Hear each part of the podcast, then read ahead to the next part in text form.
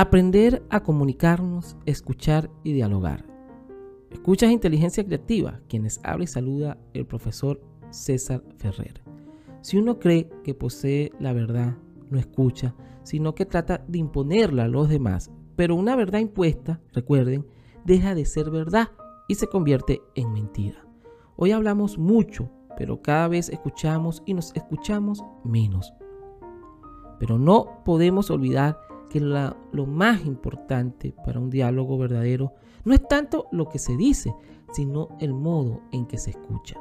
De ahí la importancia de aprender a conversar, escuchar, expresarse con libertad, argumentar, comprender al otro y lo que dice el otro. Defender con fuerzas propias las convicciones, pero sin agredir ni ofender al que las contradice. Una comunidad que aprende a conversar, aprende a convivir, como dijo el viejo refrán, hablando se entiende la gente, es una comunidad viva, activa, de productividad. De ahí la importancia del diálogo activo, del diálogo verdadero, de la conversación, del respeto a las ideas ajenas.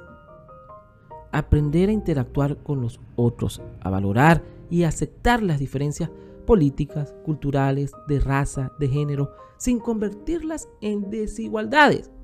Necesitamos para ello una educación que nos enseñe de verdad a conocer, comprender y amar la cultura de la vida compartida. Hoy se habla mucho de la necesidad de ser tolerantes, pero como decía Gandhi, que hay que superar la tolerancia para empezar a considerar la diversidad como riqueza.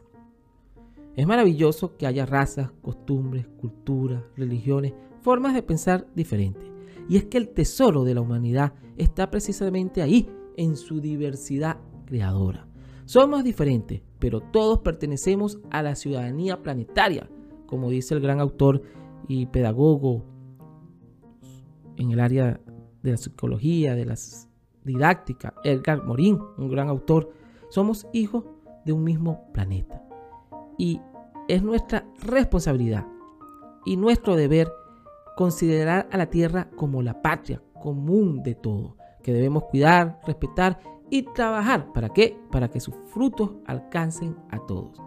La idea de la unidad de la especie humana no debe borrar la de su diversidad, precisamente porque todos somos iguales. Tenemos derecho a ser diferentes, por supuesto que sí, y a ser respetados en nuestra diversidad. De ahí la importancia de aprender a vivir juntos, lo que somos diferentes, a reconocernos en la humanidad común y por supuesto a valorar como la riqueza de la diversidad cultural, de la raza, del género, de los dones, de los talentos, ideas y pensamientos, en una educación integral de calidad que debe combatir decididamente todo tipo de discriminación y las variadas formas de dogmatismo, fundamentalismo e intolerancia de quienes pretenden imponer una única forma de pensar, de creer, de vivir. La diversidad y el respeto a las minorías son tan importantes como el gobierno de las mayorías. El fanatismo es odio a la inteligencia, miedo a la razón. Asumir la diversidad como riqueza es una gran oportunidad de enriquecimiento personal y colectivo, camino hacia la justicia y la paz.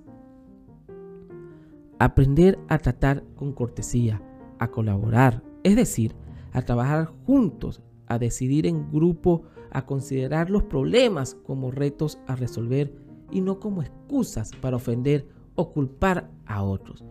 Esto implica la habilidad de la empatía, ponerse en los zapatos o en la piel del otro, a imaginar cómo es la vida de esa persona, cómo comprenderla y comprender su modo de pensar y de actuar antes de juzgarla y criticarla. Por ejemplo, como esta parábola que les voy a decir, les voy a leer textualmente. Una noche de invierno extremadamente fría, un general cenaba dentro de su tienda. Una extraordinaria fogata y numerosas antorchas calentaban el ambiente. Después que hubo devorado un gran banquete bien regado, con numerosos vasos de vino y algunas copas de brandy. El general sintió que el calor le ahogaba y empezó a quitarse su abrigo de pieles. No sé qué está pasando con el clima, pero hace un tiempo rarísimo, muy anormal para esta época. Debería estar helando y el calor resulta insoportable. Los soldados, que muy mal comidos, temblaban de frío afuera mientras hacían la guardia, oyeron lo que decía su general. Uno de ellos se atrevió a entrar en la tienda e hincándose de rodillas le dijo a su jefe, Perdone usted, mi general, pero quiero asegurarle que el clima no ha cambiado en absoluto y que hace un tiempo completamente normal para esta época. Lo que podríamos definir como que muchos se oponen a transformar el mundo porque a ellos le va muy bien, encerrados en su paraíso de qué? De abundancia y de comodidades. Son incapaces de ponerse en la piel de los que sufren, de los que pasan hambre, de los que no tienen ni un techo miserable. ¿Para qué? Para cobijar su desdicha y sus penalidades. Para trabajar juntos debemos aprender a ver lo positivo de cada persona, más que sus defectos.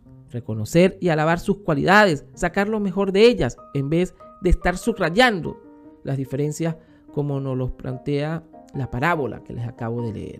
Por eso es importante aprender a comunicarnos, a escuchar, a dialogar, aprender a interactuar con el otro, pero sobre todo aprender a respetar y aprender a convivir.